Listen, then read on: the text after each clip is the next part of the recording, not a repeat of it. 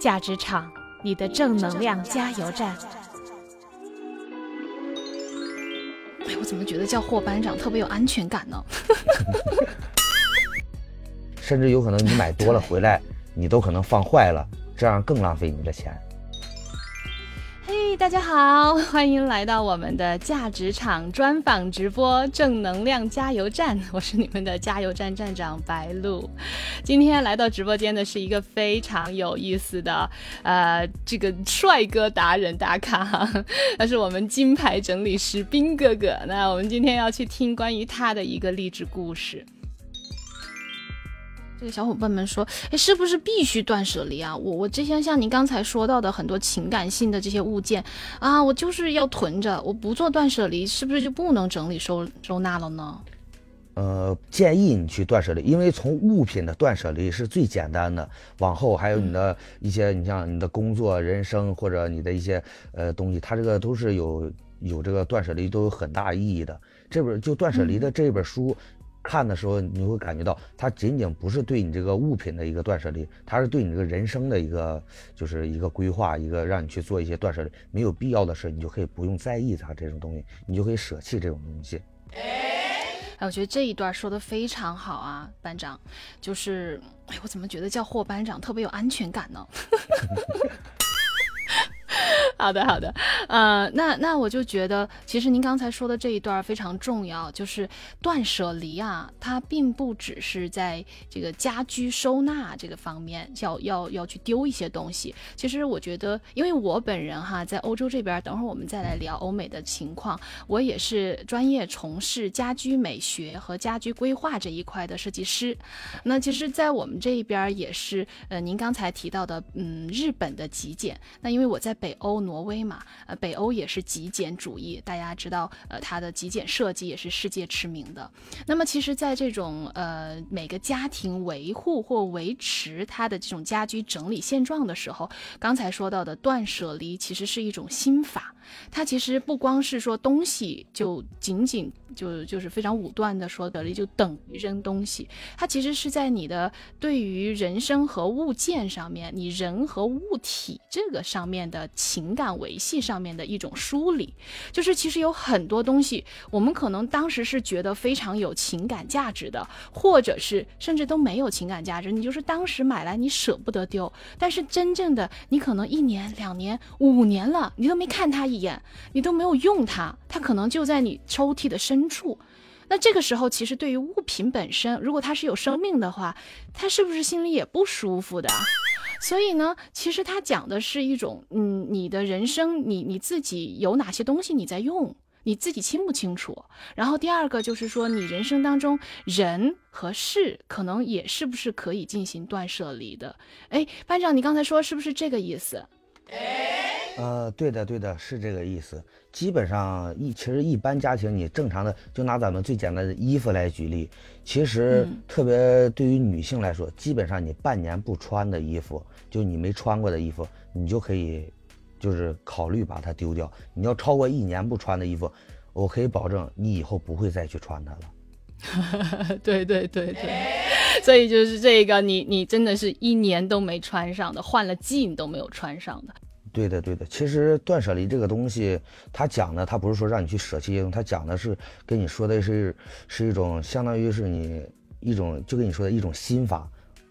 他就是讲的是你这这些东西，主要是看每个人他对这个断舍离的理解，他是不一样的。嗯嗯。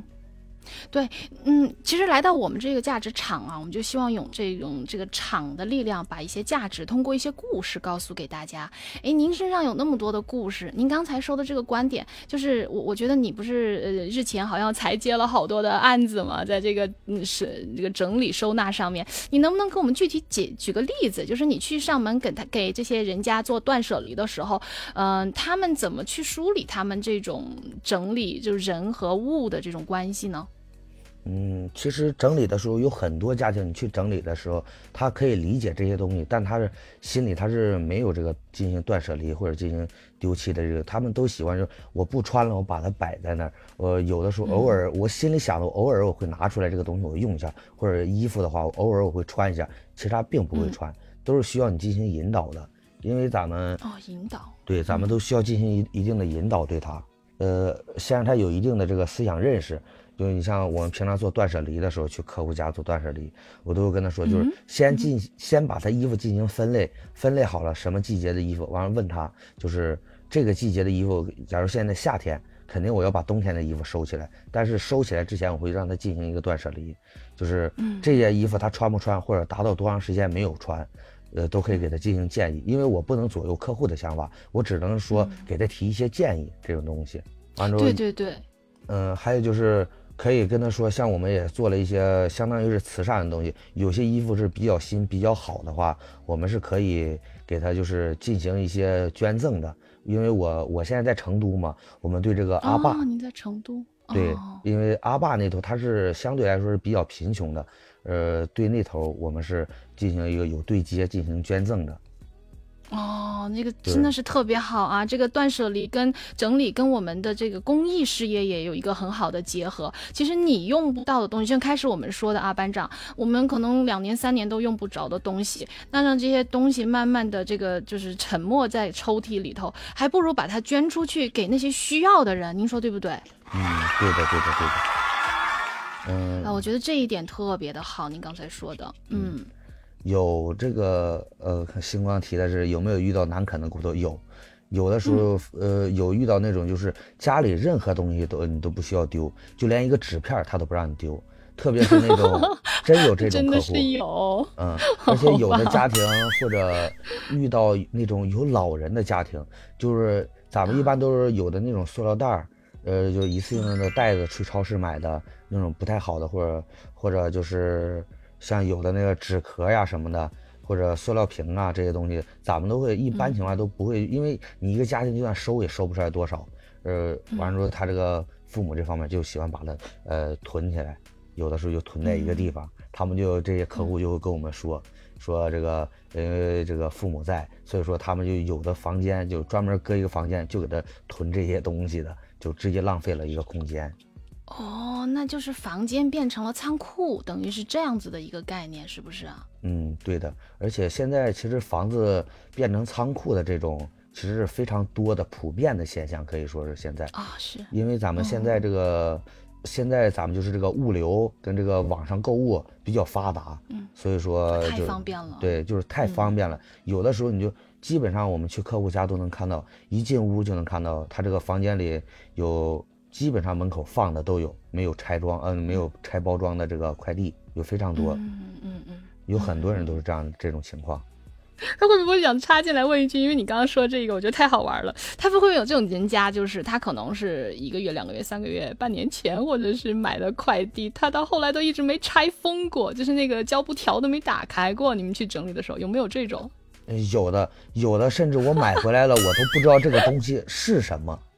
啊，还有这种情况，就是连买的是什么寄到家里都不知道。对他，我们去整理的时候，就看他桌子下边堆了一堆快递，完了我们去说问他这个需不需要拆，他说我都不知道是什么，你们都拆了吧。拆了以后一看，有的都过期了，他买的东西。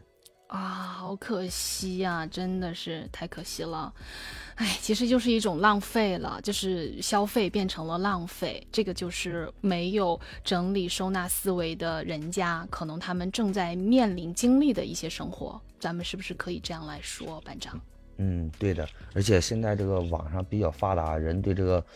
购物，它这个是非常吸引人的，而且